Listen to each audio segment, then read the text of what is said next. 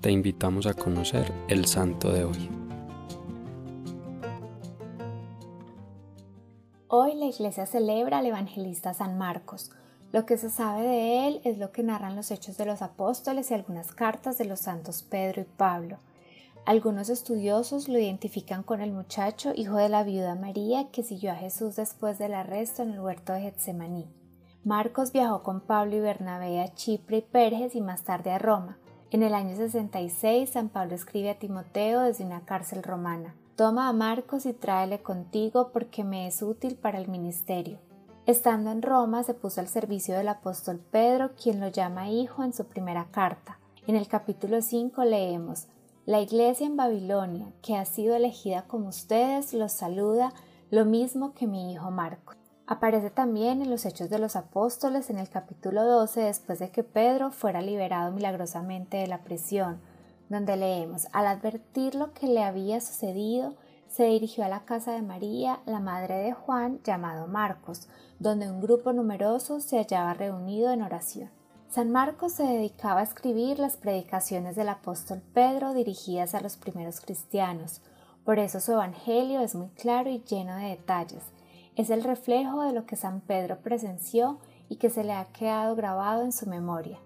Un sabio afirmó que el Evangelio de San Marcos es el libro más importante que se ha escrito, pues fue el primer Evangelio que se escribió y de él se apoyaron los otros tres evangelistas.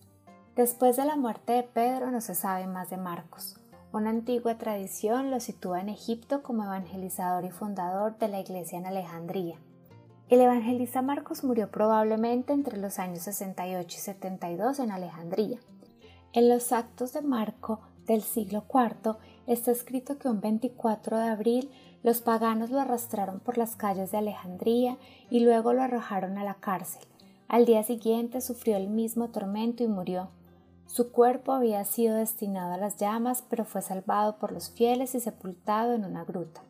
En el año 828, ante la amenaza de los árabes, su cuerpo fue llevado a Venecia y allí permanece sepultado en la basílica dedicada a él, donde fue elegido como patrón principal de este país en el año 1071. Algunas reliquias suyas se conservan también en el Cairo, Egipto, en la Catedral de San Marcos, sede del patriarca copto ortodoxo. Las palabras del Evangelio de Marcos, id por todo el mundo y predicad el Evangelio a toda criatura, indican claramente, según el Papa Francisco, qué quiere Jesús de sus discípulos.